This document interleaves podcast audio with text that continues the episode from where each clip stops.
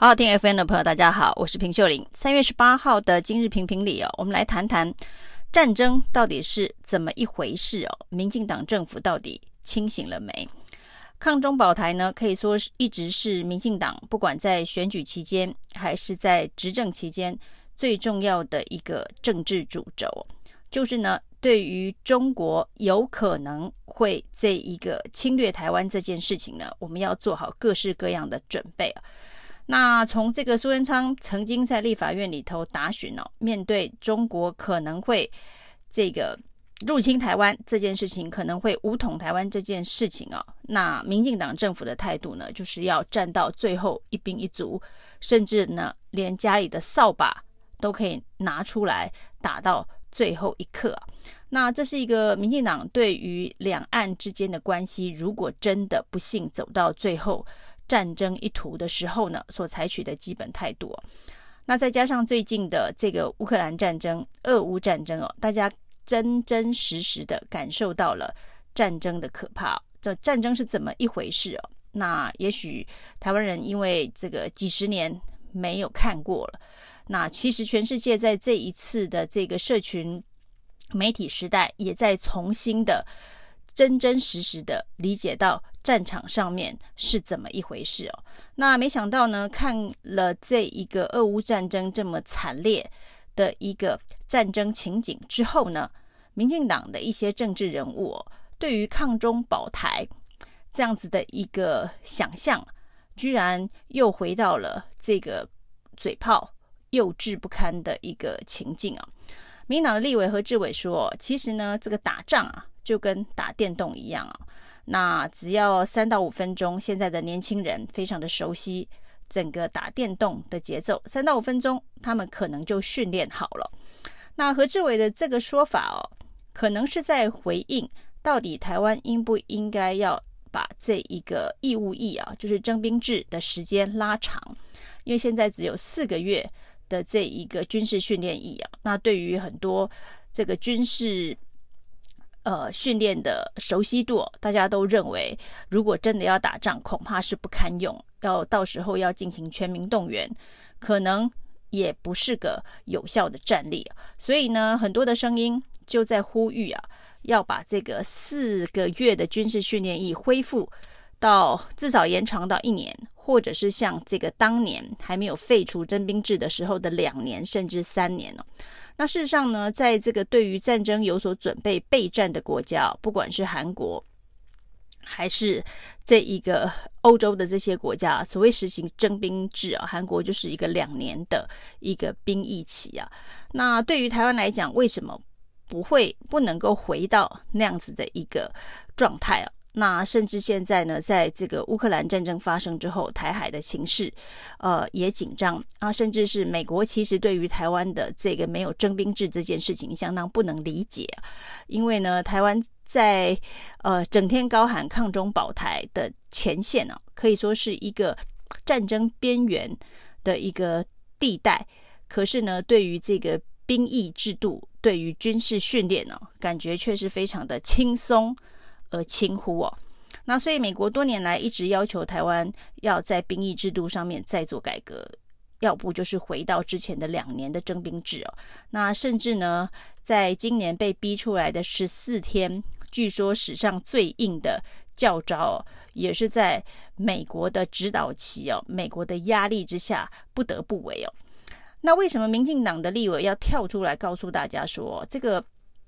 打仗就跟打电动一样，三到五分钟就上手。意思是说，我不需要花太长的时间做军事训练呢，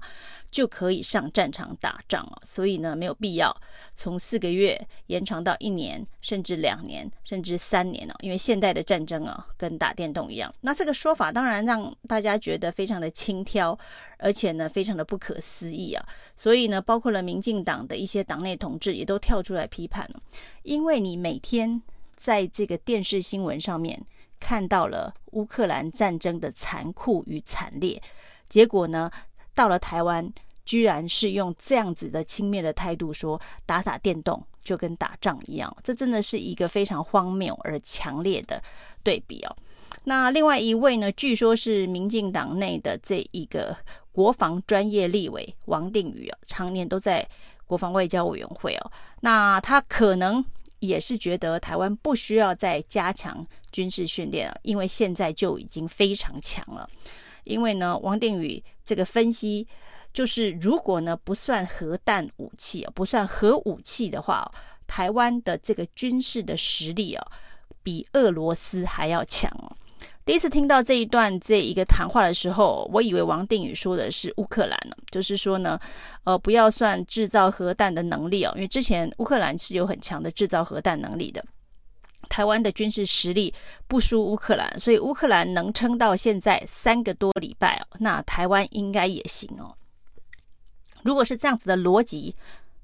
大家应该也还能理解啊。但没想到王定宇说的是台湾的军事实力不输俄罗斯啊，这个恐怕就跟这个全世界。对于这个世界各国军事实力排名有一点点基本常识的人都觉得这可能是一个非常不可思议的评估。那这却是民进党专业的国防立委告诉大家，显然呢，这个也感觉啊是在拆弹，就是说呢，台湾现在的这个军事实力已经是非常非常的强哦，比俄罗斯还要强哦，只差了核弹而已哦。所以呢。台湾的这个兵役制度不需要做改变哦，四个月的军事训练役，呃，都已经比俄罗斯还要强了。那显然没必要再继续延长到一年到两年哦。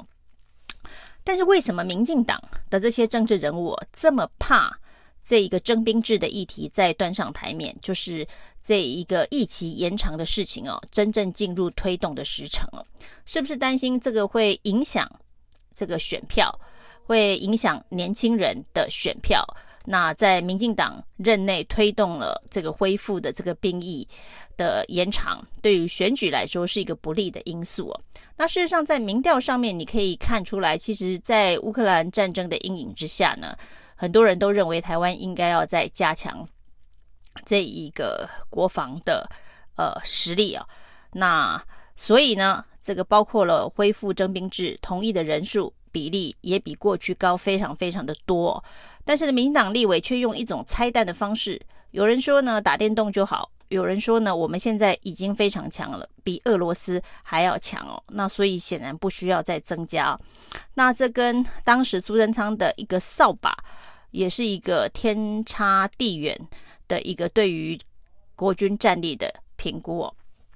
那在这个传出总统有意，蔡英文总统有意要延长兵役任期的时候，总统府当然还跳出来否认这件事情哦，说没有，现在只是请国防部再进行评估哦。那甚至媒体标题是用“未爆弹”来形容这个议题啊。就是呢，是不是有机会利用这个俄乌战争的这个情境啊，这个氛围来处理征兵制的问题哦，把这个未爆弹拆除哦，以免呢，呃，在这个选举的时候再发生负面的影响。呃，其实打仗呢，真的不是开玩笑，看看现在的乌克兰就知道，看看南韩呐、啊。这个所谓的网红里根大卫，他也是在南韩当过特种兵退役的。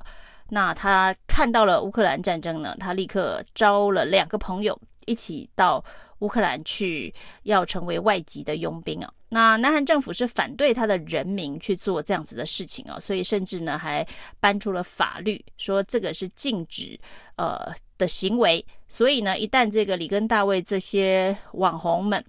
到了这个乌克兰去参战的话，回来恐怕还有刑事，还有刑法要伺候。那当时的里根大卫是说他会负起所有的责任呢，因为是他召集的。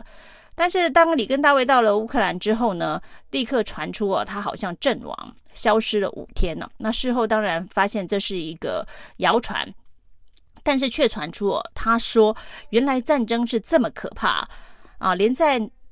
南韩当过两年兵啊，两年这个义务役的特种部队，里根大卫对于战场都如此的恐惧啊。那现在呢，据说护照过期要到波兰也有困难了。那总而言之呢，他亲眼见到了这个战场的可怕，所以呢，对于要成为外籍佣兵去帮乌克兰打俄罗斯这件事情啊，似乎是有点后悔这个决定哦。那跟他一起去的这个两个人呢，据说都已经回到了南韩，现在正在这个隔离当中哦。那里根大卫可能也正在试图呃想办法能够离开战场。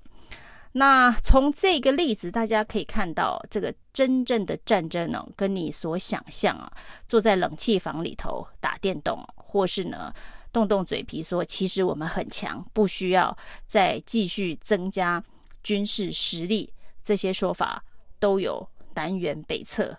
的结果。所以呢，乌克兰的战争。造成了将近三百万以上的难民，死伤无数的平民。那军队更是到现在啊，到底双方死亡的人数，呃，是多少，也是扑朔迷离哦。真正的战争哦，绝对不是坐在冷气房里头，这一个想要拆掉未爆弹就能够面对的。民党政府真的要抗中保台，就真的要拿出抗中保台的决心哦。以上是今天的评评理，谢谢收听。